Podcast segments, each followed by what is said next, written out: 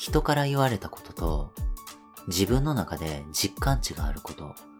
影響力が強いのはどちらでしょうか？こんにちは、野村隆之です。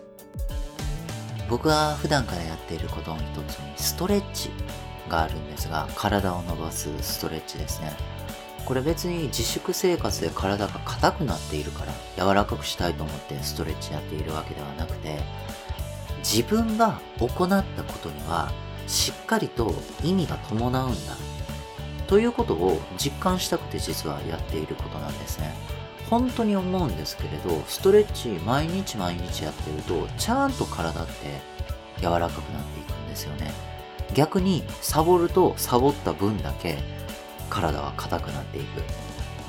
本当に体は正直だなと思います。体は正直というかやったことって結果にものすごい影響するんだなっていうことをリアルに実感させてくれます。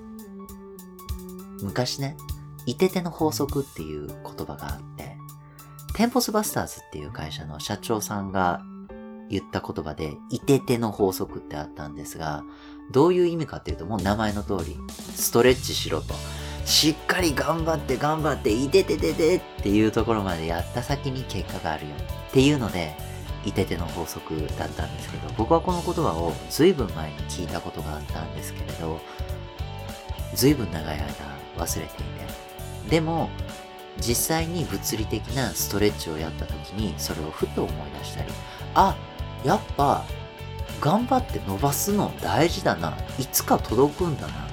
そういえば、てんてんてんっていう感じで思い出したんですよね。そしてストレッチ目標っていう言葉があります。ちょっと伸ばした先になんとか届くぐらいの位置に目標を置くのがいいんだぞと。簡単に届くところに置いたって、まあなかなか頑張る気になれないし、こんな言葉確かにあるけれど、そんなことを100言葉を並べるよりも、ストレッチをやって、だんだんと自分のや体が柔らかくなる時の方が、やればできるんだ。だんだんとできるようになるんだっていうことって信じられませんかね。ここで終わってしまうと言葉の無力さを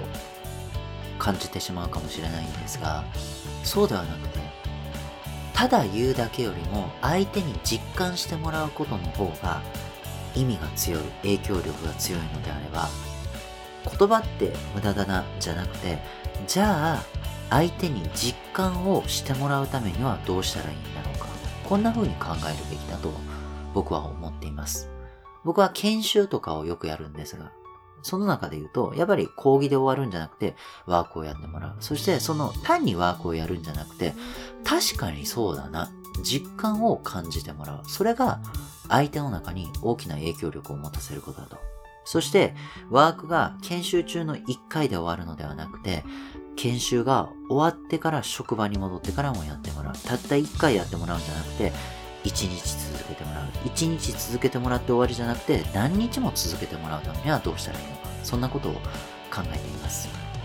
あなたが普段話す言葉、プレゼンテーション、スピーチの中でもっともっと相手に大きな実感を持ってもらうためにどんなことができるでしょうか？具体的にそのための技術、またこれからね、